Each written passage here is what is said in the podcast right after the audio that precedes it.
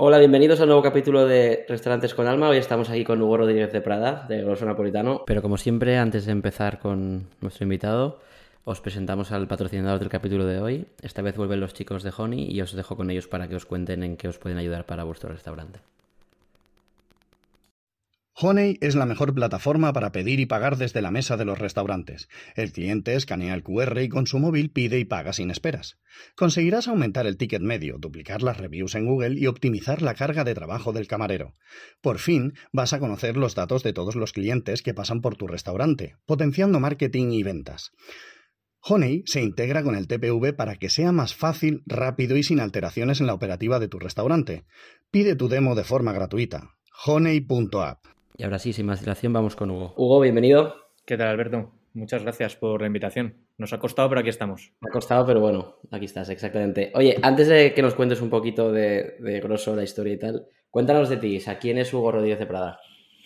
Pues mira, yo soy Hugo, tengo 38, casi 39 y, y siempre cuento que desde pequeñito he sido un emprendedor. Eh, tengo mi primera anécdota así emprendedora era en el cole que teníamos unos pinares con piñones, entonces ahí comercializábamos con los piñones y, y, demás, y ese fue mi primer business y desde ahí, pues bueno, yo qué sé, hasta que me compré la primera moto a escondidas con 15 años, una moto que me compré en La Coruña, que encima luego tuve un accidente sin seguro y sin nada y mis padres me zurraron la cara y como esas pues tengo 300.000.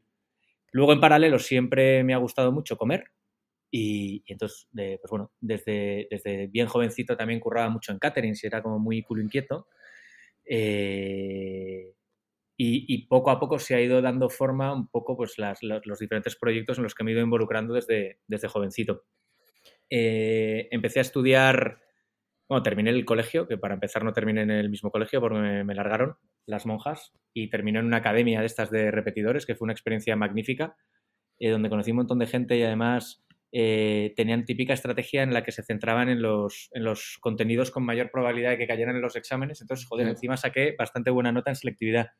Y empecé a estudiar empresariales porque yo quería ser empresariales, pero como era un vago y un zoquete, pues eh, dejé la carrera eh, a los dos meses en la autónoma. Y, y, claro, yo le decía a mis padres, no, pero yo me tengo currando en el catering hasta que el año que viene empiezo eh, publicidad y marketing y tal y me quedo con, con, con mi novia y, y, y, currando en catering. Y nada, me dijeron que ni de broma, me largaron a Londres con una maleta, 300 pavos, a buscarme la vida con, yo tendría 18, 19 años. Y, y la verdad, pues bueno, me mandaron para allá, estuve trabajando en una tienda de Gap, vendiendo ropita de bebé. Me lo pasé que te cagas, tuvieron que venir a buscarme en verano, porque claro, yo ya decía que me quedaba ahí a vivir, que, que, Londres era la polla. Y, y bueno, ahí eh, eh, descubrí un poco el mundo que, al que realmente yo siempre me dedico, porque al final, bueno, sí, soy emprendedor, me gusta mucho crear proyectos, pero realmente lo que me gusta es crear conceptos, crear marcas, trabajar con insights y conectar emocionalmente con, con la gente. Y luego, pues eso se ha ido juntando poco a poco con, con comer, que es mi otra gran pasión, ¿no? Eh, bueno, ahí empecé a estudiar entonces, después de, la vivencia de, Londres, empecé a estudiar en, en ESIC, eh, que la verdad que, fue una experiencia magnífica, con mis prácticas, agencias de marketing, arriba y abajo. Conocí a la que hoy es mi mujer y cuando terminamos de estudiar nos fuimos a Nueva York un año eh, a, a, currar allí y, y, la verdad que fue un año impresionante también de buscarnos un poco la vida. En mi caso pues trabajé en diferentes sitios, en agencias de marketing y luego acabamos trabajando en el mundo de la producción audiovisual, haciendo muchos eh, music videos y, demás, pues eh, que sé, de, yo hacía el catering, eh, conducía la furgoneta, trabajaba asistente de producción, iba a recoger al casting en videoclips de Juan Luis Guerra y hacía todo eso a la vez, nos sacábamos pasta y con eso luego viajábamos. Y ahí, debajo de casa, resultó que nos abrieron una pizzería napolitana. Yo en Madrid pues siempre había ido a una o dos pizzerías nunca había conocido una pizzería napolitana de verdad y la verdad que, que, la que nos abrieron debajo de casa en el Village en Nueva York se llama Questé eh, de Roberto Caporucho que luego le conocí y, pues bueno fue como un flechazo. Íbamos todas las semanas mi mujer y yo ahí a comer y esto fue año 2009-2010 y, bueno pues en ese momento mmm, volvimos a España eh, intenté montar una pizzería todo me salió mal. me, equivoqué en el local, con el tema de la salida de humos, problemas con los vecinos, las licencias, bla, bla, bla.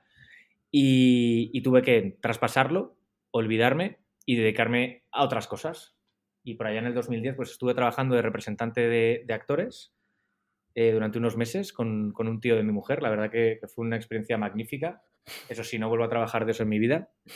Eh, luego eh, decidí que lo que no había estudiado de jovencito y había dejado pasar esa oportunidad por vago y por zoquete, como había dicho antes, pues que me faltaban algunas cosas por aprender y, hice un máster en el, en el IE, en el Instituto de Empresa, que es como un MBA, pero se llama MIM, Master in International Management, que es un máster con el mismo contenido que un MBA, pero para un perfil más joven, como recién licenciado. Y ahí me tomé un añito para, para estudiar.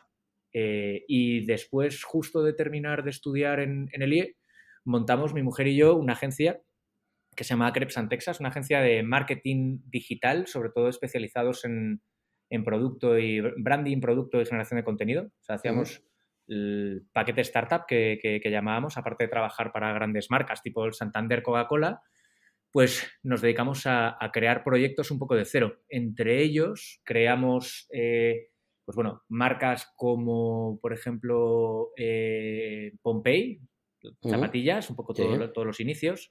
Black Limba, que es marca de, además de amigos y, socios a día de hoy también en otras aventuras, eh, de lencería, eh, venta digital y, demás.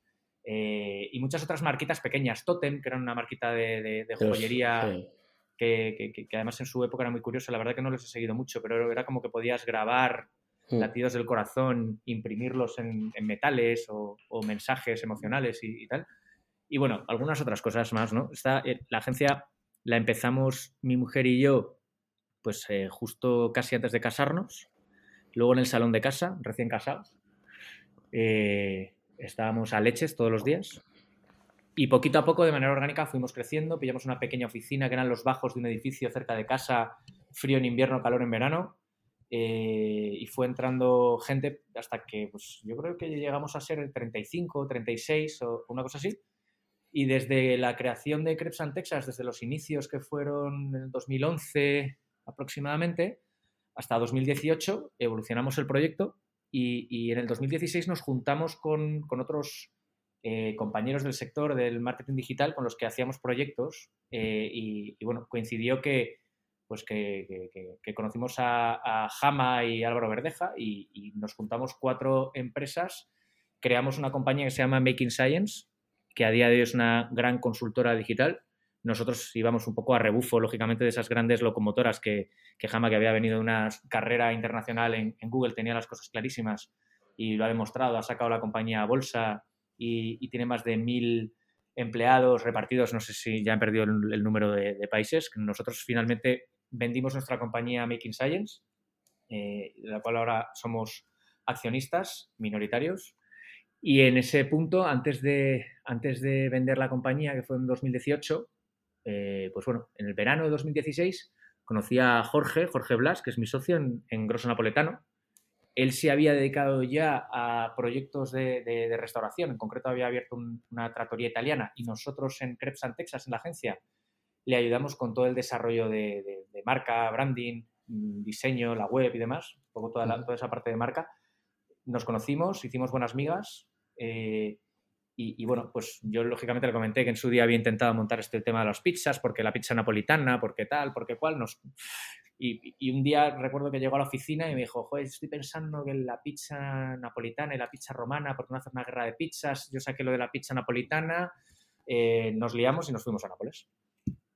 Volvimos de Nápoles y, y básicamente pues levantamos pasta para montar el primer local, que son los accionistas que a día de hoy eh, nos, acompañan después de, seis años y pico de aventura, que básicamente son pues, un Friends eh, Family and Fools eh, y tenemos un poco de todo. Pues eso, familia, hasta mi mujer, mis cuñados, amigos por un lado, amigos por otro, socios en, otras aventuras y, eso fueron un poco todos los comienzos. Y te voy a dejar hablar, porque si no, no paro. Sí, sí, no, me Estoy hablando. Más fácil.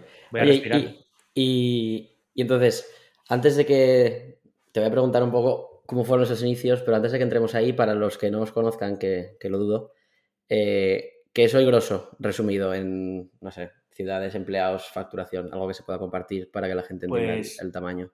Sí, grosso napoletano, que además es grosso napoletano, porque en muchas ocasiones de manera, de manera puntual utilizamos el grosso, ¿no? De una manera más, más informal. Pues sí, vamos a grosso, estamos a grosso, pero no queremos perder el apellido porque dice mucho de nosotros, ¿no? Somos grosso napoletano, porque de alguna forma somos auténtica pizza napolitana, que ese es nuestro posicionamiento. A día de hoy tenemos 30 locales repartidos ya a nivel, a nivel nacional, aunque tenemos bastante concentración Madrid, segundo tenemos Barcelona, luego tenemos un par de locales en Sevilla, Valencia, Murcia, Pamplona, Vitoria, San Sebastián. eh, no sé si me dejo algo, creo que no. El último local justo lo hemos abierto la semana pasada en, en Alcorcón. Dentro de poco abrimos en Sabadell.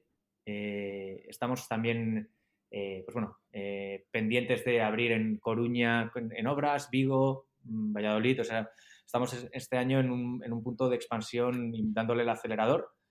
¿Qué es grosso? Es auténtica pizza napolitana. La pizza napolitana es el origen de la pizza, que surge en Nápoles. Y, a mí me gusta mucho hablar de, qué venimos a hacer, ¿no? Venimos a democratizar la auténtica pizza napolitana, a democratizar una buena pizza. Respetamos la identidad napolitana, respetamos el producto.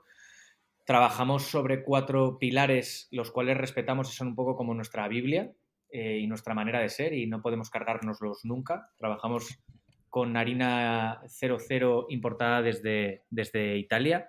Eh, básicamente trabajamos eh, no con masa madre, pero sí con, prefermentos, que nosotros empezamos a trabajar hoy, por ejemplo, que es lunes, empezamos a trabajar el prefermento de la masa que prepararemos mañana y la masa que preparamos mañana, martes, llega a los locales el jueves.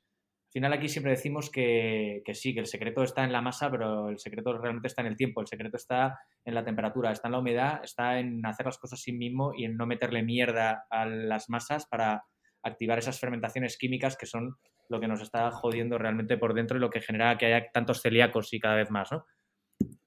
Luego, por otro lado, trabajamos en hornos de piedra reflectaria, hechos por un artesano en Nápoles, un artesano de cuarta generación a las orillas del Vesubio. Son unos bichos que pesan entre 2.500 y 3.500 kilos y que concentran todo ese peso en un diámetro de un metro y medio aproximadamente y se calientan al- eh, simplemente pues, con, con- con leña, eh, en concreto leña de encina. Y estos hornos trabajan la pizza a 450-500 grados. Nuestras pizzas se cuecen entre 60 y 90 segundos.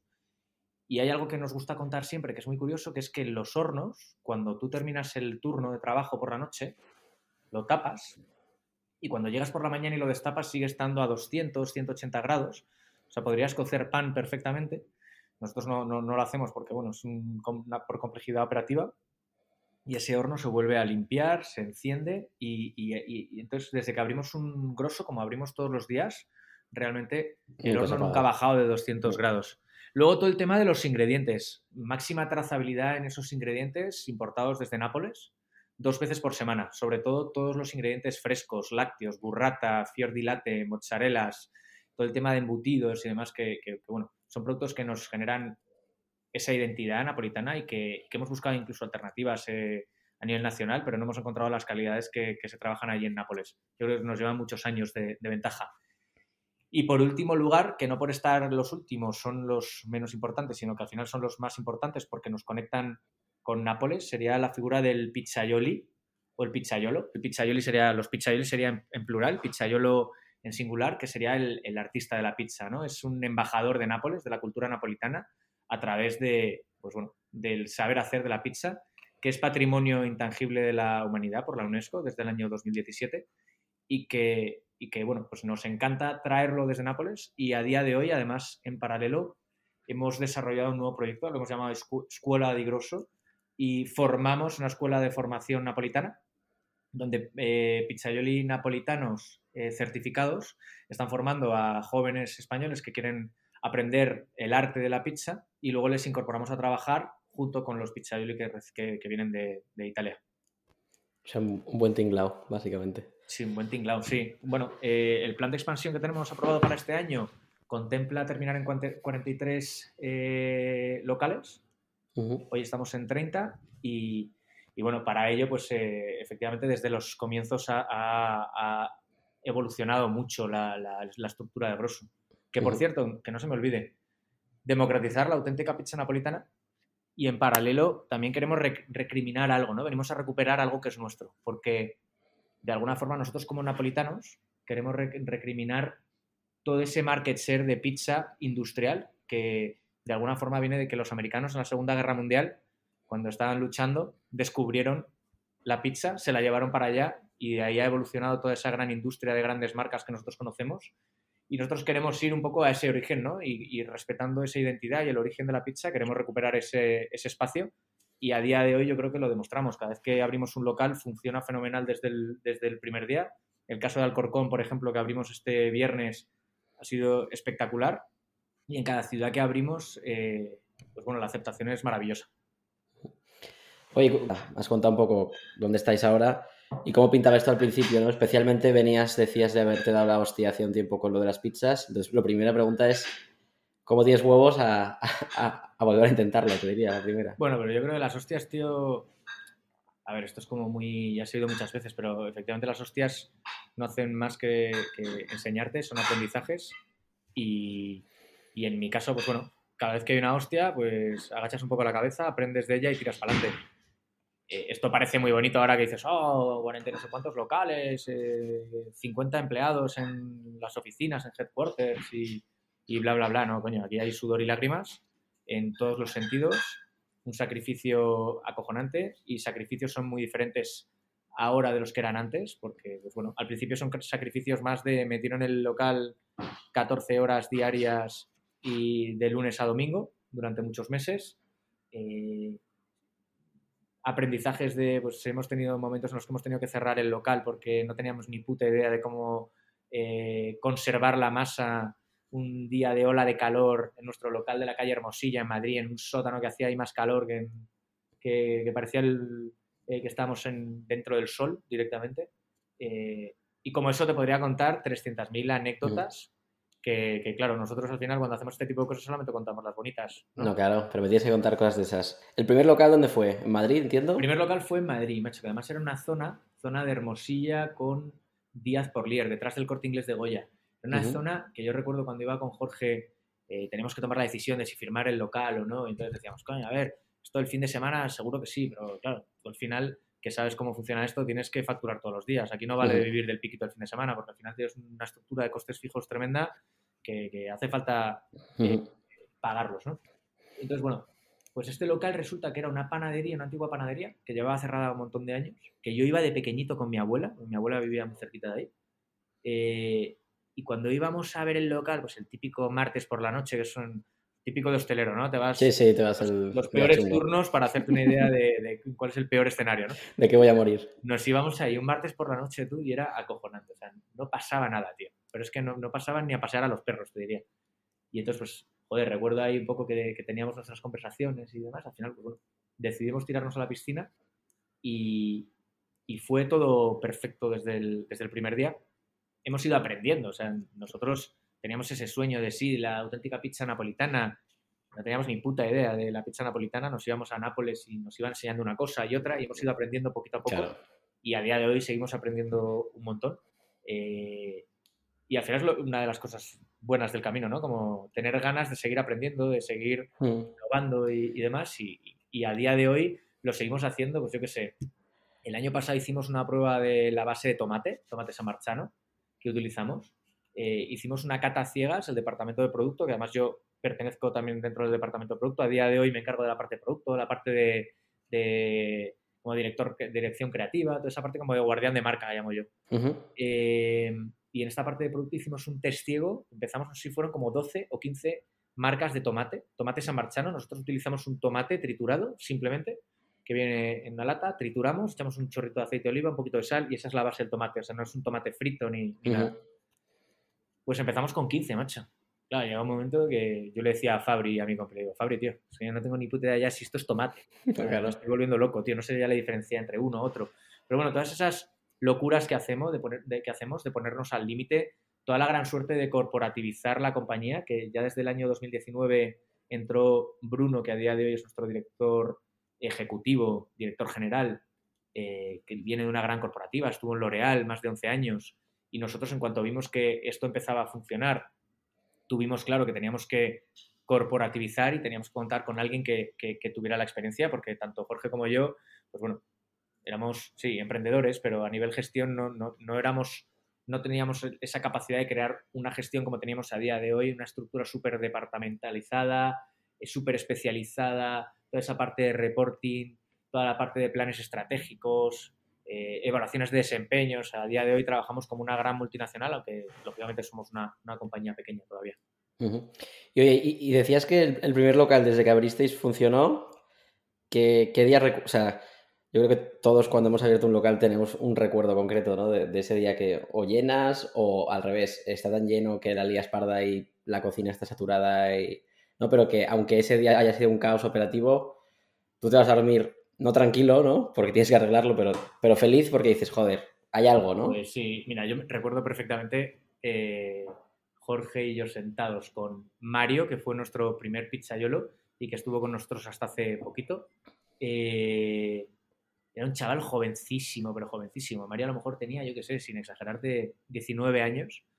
Napolitano de verdad, que yo creo que la mitad de lo que decía era todo mentira, como que se inventaba todo, tal cual tenía, yo creo que, idea de pizza, sí, pero como buen napolitano, eso es, eso es, Pero vamos, tío, nos tiramos a la piscina con él y, y, yo creo que él aprendió igual, igual que nosotros, ¿no? Desde, desde el principio.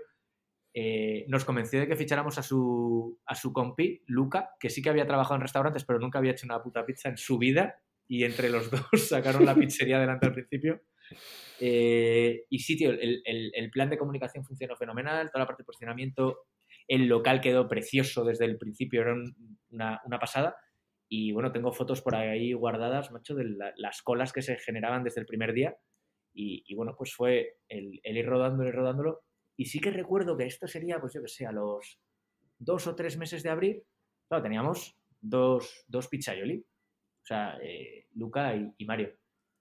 Y Mario, que era el que sabía hacer pizzas, Luca llevaba dos meses medio aprendiendo y era el que manejaba el horno, pero no tenía ni puñetera idea de, palmear y de, darle forma a la, pizza, me llamó un domingo, mediodía, y me dice, Hugo, vente para acá, que Mario se ha quedado en la moto y no puede llegar al turno. Y yo, hostia, bueno, está bien Mario, tal. Y yo pensando, hostia, que no se ha roto la mano, a ver qué coño hacemos, que no le haya pasado nada. No, estaba bien, pero bueno, arañazos, tal, se tuvo que ir a urgencias. Y me planté con el restaurante lleno pero hasta la bandera y nos sacamos el turno entre Luca y yo. Yo no sé qué coño servimos ahí, pero lo sacamos. La gente se debe ir medio contenta. Yo me puse a hacer pizzas ahí, tío. había hecho dos o tres pizzas en mi, en mi vida y salió, tío. Y salió. Y al final, bueno, siempre van surgiendo cosas de estas. Sí. Bueno, y hay quien lo sufre, a ver, obviamente lo sufres, pero eso que tú dices, ver la cola y es que no te queda opción de hay que salvar el turno. No, es una mezcla, no sé. Es como adrenalina y. Sí, sí, es miedo y adrenalina a la vez. La adrenalina te, te, nubla el miedo y da igual todo en ese momento. Yo esto me imagino, tío, pues yo qué sé, una estrella de música, tío, que tiene que de repente salir al mega escenario con miles y miles de personas, un futbolista que tiene que salir a jugar. Para mí es un poco eso, lo mismo, ¿no? Esa parte como de rock and roll, de, de coño, vamos a sacar esto adelante como sea. Y acaba sacándolo. Sí. Sudor y lágrimas. Luego, obviamente, tienes que profesionalizar la compañía, como decías, para que esto no pase cada semana. Si no, no, lo escalas, ¿no? Porque si no, claro, morirías, al, año, a los dos años, ¿no? Y oye, y, en esta evolución, porque bueno, aquí normalmente contamos la evolución del primer local al segundo, pero claro, si estamos hasta los 40, eh, se va a hacer largo, ¿no? Pero, ¿qué momento recuerdas más duro en esta evolución? A, a nivel personal primero, y luego a nivel negocio, que en negocio me imagino que estará por el COVID o por ahí, pero no sé si. Bueno, pues a ver, a nivel personal. A nivel personal, yo, joder, vengo de un tute, tío, tremendo, porque la época de la agencia fue muy, muy, muy, muy, muy dura. Eh, como te digo, tío, montamos la agencia de cero a 37 empleados en, pocos años. Eh, y los primeros años de grosso igual, o sea, un sacrificio tremendo. Eh, y yo además empezaba a tener niños. Mi hijo mayor tiene ya nueve años, ¿no? Entonces, pues la segunda etapa de la agencia y todo grosso, yo lo he vivido teniendo hijos, que, justo la semana pasada tuve a, mi hija la cuarta y última, por cierto, y, mucho sacrificio personal, pero bueno, pues por otro lado, efectivamente, pues ahora que voy a cumplir 39 años, miro hacia atrás y digo, joder, pues estoy contento y orgulloso de todo ese sacrificio, pero hay veces que, que pues bueno, que es, sobre todo muy duro para la cabeza, ¿no? Para la parte emocional. Sí, Eh, yo, yo iba por ahí, ¿eh? O sea, me refiero. Porque habrá habido momentos que obviamente no era abrir, abrir, abrir porque no, no estaba tan claro, o no sé, cuéntame tú. bueno, o que- abrir y problemas y Sí, sí, fichas exacto. a no sé quién y te desaparece, o de repente uno cobra y desaparece y no vuelve a venir, o sea, problemas que antes tienes que solucionar tú solo, que luego poco a poco ha ido entrando equipo y que se van haciendo cargo de ellos, que a día de hoy yo soy consciente de que todo eso sigue pasando, pero no me entero pero ni no me te quiero llega. enterar. Exacto. Y prefiero no enterarme porque entonces si no, no vives. O esas obsesiones de mirar el Google My Business para ver el review y volverte Sí, sí. loco y no dormir por un puto mal review. Sí, no, se acabó. A eso me refería. ¿Cómo, que- cómo- has aprendido a gestionar eso? O sea, fi- ¿fichando y ya o...? Pues tío, relativizando, esto es un poco como... Si quieres eh, correr una maratón, ¿qué haces? Entrenar, ¿no? Y el primer día estás jodido, el segundo tal, y según vas poco a poco, pues entiendo que al final te la haces. Y luego están los pros estos que se hacen Ironmans y triples Sí, si Ironmans nada. y yo ya no tengo ni puta idea de qué. Entonces eso se haría en una maratón, pues casi casi a 100 pulsaciones, ¿no? Y yo creo que esto es un poco lo mismo, pues aprendiendo. Luego, lógicamente, hay muchas personalidades. Yo soy muy nervioso y, y- y de vez en cuando tengo mis picos y mis picos de ansiedad y mis picos de, de inseguridad, de hacia dónde vamos, de si estamos eh, haciendo las cosas bien, si estamos tomando las decisiones correctas. Y Sí, pero yo, yo creo que esas preguntas nunca se van, sino que es ser capaz de dormir con eso en la cabeza, ¿no? Te- bueno, mi, mi experiencia al menos. sí, para mí son épocas, tío. O sea, hay veces que, que tengo momentos en los que duermo placenteramente y hay épocas que, pues, que de repente te viene una preocupación a la cabeza y, y yo puntualmente, pues, eh, pues, pues mira, hay alguna vez que incluso me despierto a las 2 de la mañana y no me he vuelto a dormir. Mm. Y me abro el ordenador, me pongo a contestar emails, me pongo a currar y, y prefiero dejarlo ir, ¿sabes? Y dejarlo, Sí, o sea, cuando me enfrento a una situación así, no me enfrento. Dejo como que me traspase un poco, porque si no, tío, te vuelves loco. Entonces, oye, pues sí, Mm. mira, me he desvelado y tengo esto en la cabeza, pues, Sí, pues tampoco vamos a darle un poco una vuelta y tampoco pasa nada, tío. Pues un Sí, día no duermes, pues al día siguiente tienes sueño y, y te duermes ¿sabes? antes y ya está, exacto. Y luego Y- un poco la ansiedad, tío. O sea, toda esa parte de Mm. ansiedad y de gestionarla, pues ya te digo, yo creo que con- es aprendiendo, tío. A conducir se aprende conduciendo, ¿no? Pues conduciendo, cada vez vas aprendiendo más seguro hasta que un día te la das porque vas mirando la pantalla del móvil, pero conducir sabes. Sí. Y oye, ¿y, y cómo ha cambiado la ambición? O sea, cu- cuando empezasteis el proyecto, ¿teníais un plan? O... Sí, macho, y tengo la presentación por ahí. Eh, la verdad que en, la- nos hicimos una presentación en la agencia, la verdad que, muy guapa, que yo siempre creo que las presentaciones y los business plans, toda esa parte de diseño y demás es súper importante. Eh, nos hicimos una foto en un estudio que teníamos además ahí en la agencia, tal, de puta madre, y la pasta que levantamos la levantamos en, como te he dicho antes, eh, amigos, familia, la levantamos en, en dos semanas, una cosa así, estaba todo cubierto. Eh, y en ese business plan ya teníamos claro que no íbamos a abrir un restaurante, queríamos montar una cadena de pizza eh, napolitana. Y eso es un poco lo que hemos ido construyendo. Sí que nunca nos imaginábamos estar por encima de lo que eran nuestras referencias, Claro. de las grandes referencias que teníamos de cadenas en, en Inglaterra, por ejemplo. eh, y las hemos ido superando ya en volumen, en reconocimiento. El año pasado, eh, 50 Top Pizza, que sería el ranking de, de pizza más, con más reconocimiento a nivel mundial, que sería como el 50 best de los restaurantes, pero de pizza, nos nombró como la tercera mejor cadena de pizza artesanal del mundo, por encima de gente que cuando nosotros íbamos a Nápoles y les llamábamos en su puerta, ni nos quería hablar, ¿sabes? Entonces, Claro. joder, para nosotros es como si ganáramos casi, casi, bueno, ganar no, hemos quedado terceros, por cierto, como si nos hubieran dado un bronce en las Olimpiadas, tío, de algo, ¿sabes?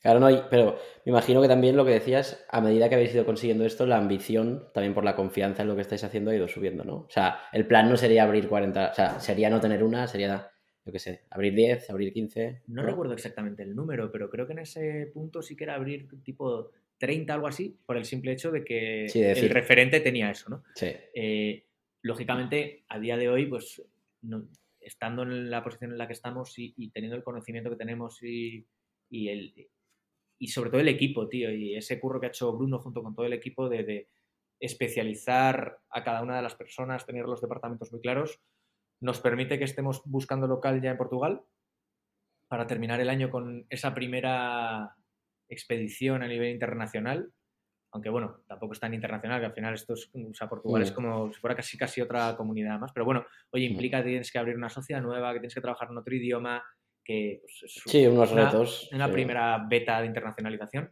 y en paralelo estamos pues todo el día soñando, lógicamente, como empresarios y emprendedores, eh, ¿Cuál es el límite de la pizza, tío, de una buena pizza? Sí, te iba a decir, ¿cuántos, cuántos locales caben en España, no?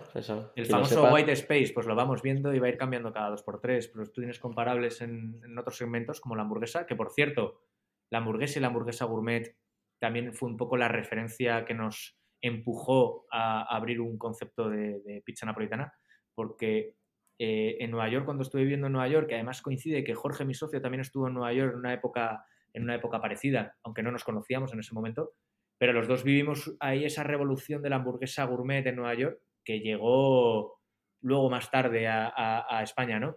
Eh, esa revolución de la hamburguesa y que luego comenzó con la revolución de la pizza en Estados Unidos, nosotros empezamos a ver allí en el año 2009-2010 cómo comenzaba esa revolución de la, de la, pizza gourmet y de la pizza napolitana, de la pizza hecha en horno de leña y bien hecha.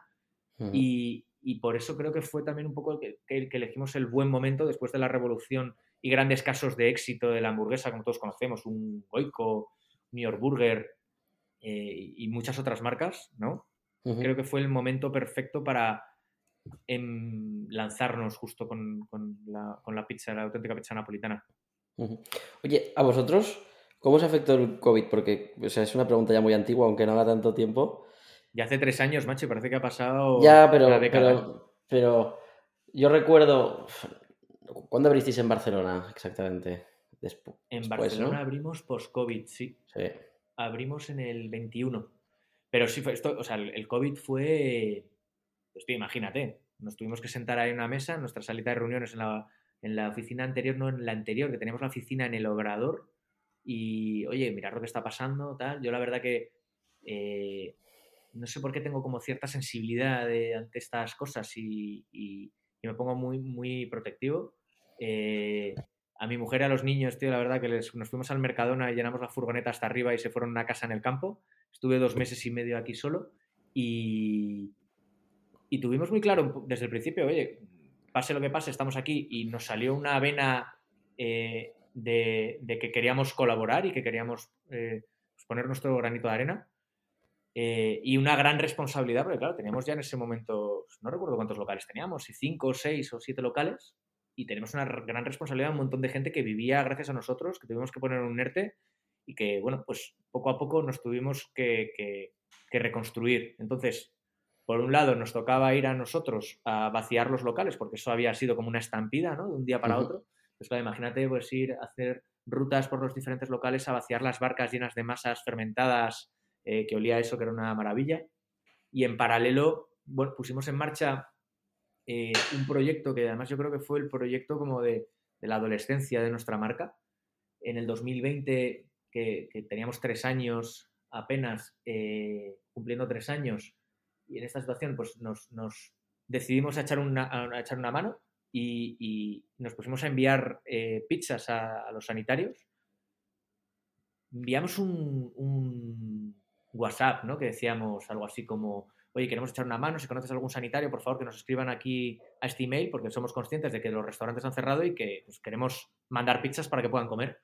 Y bueno, pues se viralizó el mensaje, al día siguiente teníamos cientos de mensajes, empezamos a, hacer un envío, eh, siempre recordaré que fue un sábado por la mañana, no sé si era el 14 por la mañana, el primer envío lo hicimos, lo hicimos por la noche, el 13, y el sábado, el viernes por la mañana, en el Gregorio Marañón, tengo la cara marcada, clavada del, médico que salió vestido de verde a coger las pizzas, cómo lloraba. Y, desde ahí, pues bueno, empezamos a, hacer pizzas, a enviar pizzas y se convirtió en nuestra misión. Eh, se unieron un montón de, amigos del sector, todo tipo de marcas de restauración, personas Green, eh, New York Burger, Tierra Burritos, Luego pues, nos llamaron los, chicos de Flax and Kale en, en Barna y lo, lanzaron en Barna. Nos dimos cuenta que eso había que ponerle lógicamente un nombre, le, pusimos un nombre eh, que se llamó Food for Heroes y, bueno, pues repartimos cientos y cientos de toneladas de comida en un montón de ciudades. Eh, colaboraron con nosotros todo tipo de marcas, ya desde un Coca-Cola, un Danone, Floret mandando ensaladas.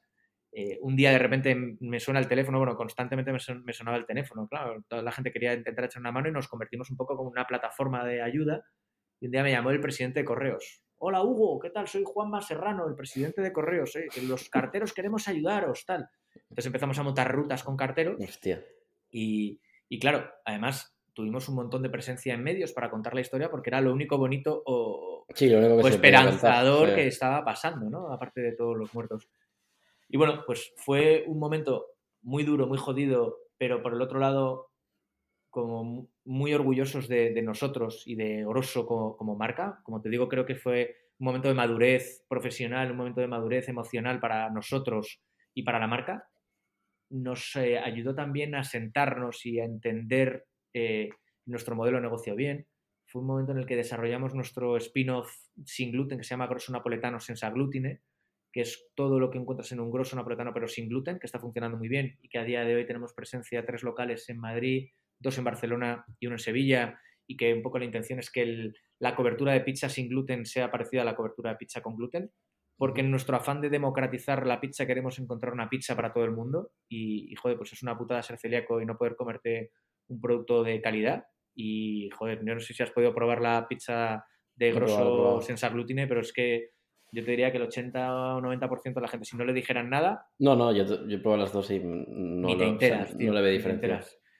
Y, y, bueno, y, y, trabajar mucho en ese plan estratégico, que, que, es algo que me gusta mucho y que, pues lógicamente, Jorge y yo pues para empezar, ni puta idea de lo que era un plan estratégico hasta que llegó Bruno y ahora estamos trabajando nuestro plan estratégico. Estamos empezando a trabajar el plan estratégico 2026 porque el otro que hicimos fue plan estratégico hasta 2023 y, y, nada, pues fue muy interesante porque a día de hoy pues si queremos seguir abriendo ciudades, estamos, eh, pues como te digo, con ese plan de expansión que, que lleva Jorge y que está viajando constantemente viendo locales, intentando encontrar oportunidades eh, que te entren en el plan financiero, ¿no? Y que puedas cumplir un payback que más o menos, pues eso, que lo tenemos ya bastante, bastante medido. Y tú que te dedicas a esto ya sabes lo complicado que es mm. encontrar el local adecuado, los metros adecuados en el momento adecuado. Y entonces, bueno, pues, pues con más ganas que, nunca, la verdad. O sea, con retos completamente diferentes. Y los planes entonces a corto plazo decías ir a Portugal y que sirva como de prueba, ¿no? De salir a España, a ver qué pasa sería un poco como la beta de internacionalización.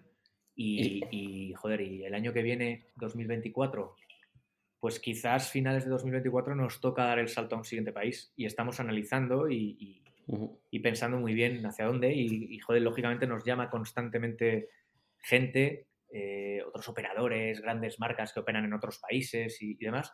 Pero bueno, tenemos las cosas muy claras. Eh, y si respetamos nuestro sistema, respetamos nuestros pilares, como decíamos antes, yo creo que es que la pizza le gusta a todo el mundo y un concepto como grosso en, los locales que hace el departamento de expansión, que, son unos locales como muy aspiracionales, unos locales que, es un estilo de local que puede funcionar muy bien en cualquier tipo de mercado, pues iremos poquito a poco consolidándonos y, llegando a muchos otros sitios.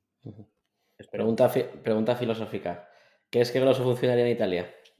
Siempre lo hemos dicho, que nuestro reto es llegar a Nápoles y abrir un grosso con dos huevos. Ya veremos si somos capaces. Cuando contabas esto, digo, es que...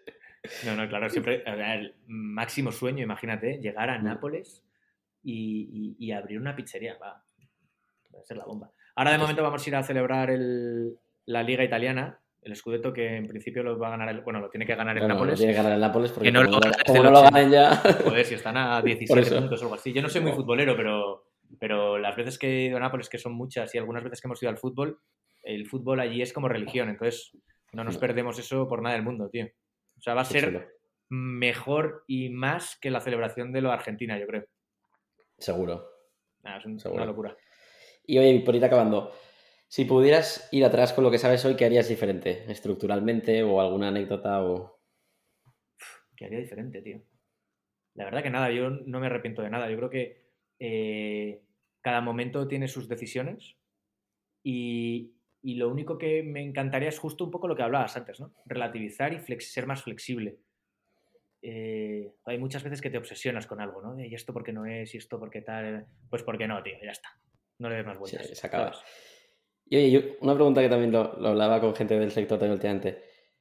¿Tú disfrutas, o sea, ¿Qué porcentaje de tu motivación es el siguiente paso o disfrutar el momento? Porque con, el nivel de aperturas además que, hacéis, no es, no estás siempre como con la siguiente, la siguiente, la siguiente, la siguiente, y ver si funciona, y ver si funciona, y revalidar. Sí, o sea, sí, o sea, a, mí piensa que yo también soy un, o sea, yo soy emprendedor, yo soy un creador, me gusta crear, entonces estoy constantemente pensando en otros proyectos. Es más, ahora Grosso lo comparto con otro proyecto junto con mi mujer, que se llama Madre Amiga, es un tema de panadería y bakery artesanal aquí en Madrid y, va creciendo y funcionando. Pero en paralelo, pues bueno, siempre estoy viendo tendencias, estoy analizando. Tengo muchas ganas de viajar porque entre tanto niño y tanto local, eh, pues me falta un viaje y pandemia y tal, me falta un viaje a Nueva York, me falta un viaje a Los Ángeles, me falta ver y entender qué cosas vienen, me falta, pues eso, no sé, estar en movimiento, que para mí es algo que me mantiene vivo y que siempre hay tendencias y, oportunidades para crear. Pero luego, por el otro lado, pues también voy teniendo cada vez más años, voy teniendo niños, los niños crecen eh, y, miro hacia atrás y mi hijo mayor que tiene nueve años, ¿no? Que decía antes, pues también me apetece pues, disfrutar de ellos. Me apetece coger la bici, como hice ayer, y hacerme casi 50 kilometritos en, en primavera y, entonces, bueno, pues es ir encontrando un poco un, equilibrio sin obsesionarte. Creo que también hay algo que es muy importante, no obsesionarte con el, éxito y que las cosas funcionen ya, darle su tiempo, eh, aprender y, ir escalón a escalón. Yo siempre digo que esto de emprender o de crear proyectos y, empresas y demás es como unas escaleras, tío. Vas subiendo tu escalón poquito a poco. entre escalón y escalón siempre tienes un momento en el que, ojo, tienes que tener equilibrio y, bueno, pues a lo mejor si aprietas, pues te puedes subir un par de escalones a la vez, pero ya tres o cuatro estás jodido, te vas a caer. Hmm. Entonces, poquito a poco, escalón a escalón. Bueno, bueno.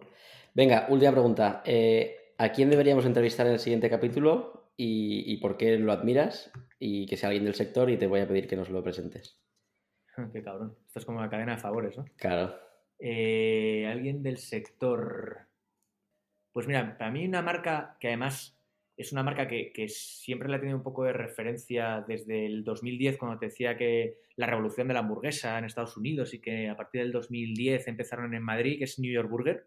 Y luego he tenido la oportunidad de conocer mucho a Oscar y a Pablo, padre e hijo, eh, que la verdad que son encantadores. Te diría que además Oscar es el tío más educado que he conocido en mi vida. Pablo, que tiene un carrerón de chef, ha trabajado en, grandes estrellas Michelin y tal, y que, y que hacen un producto acojonante y, me encantaría presentártelos y, seguro que se animan. Pues venga, ahí queda anotado, así que luego te escribo para que me los, me los cruces. Mil gracias, Hugo, por, por, estar aquí y a los que habéis aguantado hasta el final y espero que hayáis disfrutado de la historia de, de Hugo y Grosso Napolitano. Yo me imagino que habrán aguantado pocos, macho, porque llevamos aquí 44,44. Que no, coño, que aguantan, aguantan. Oye, nada, mil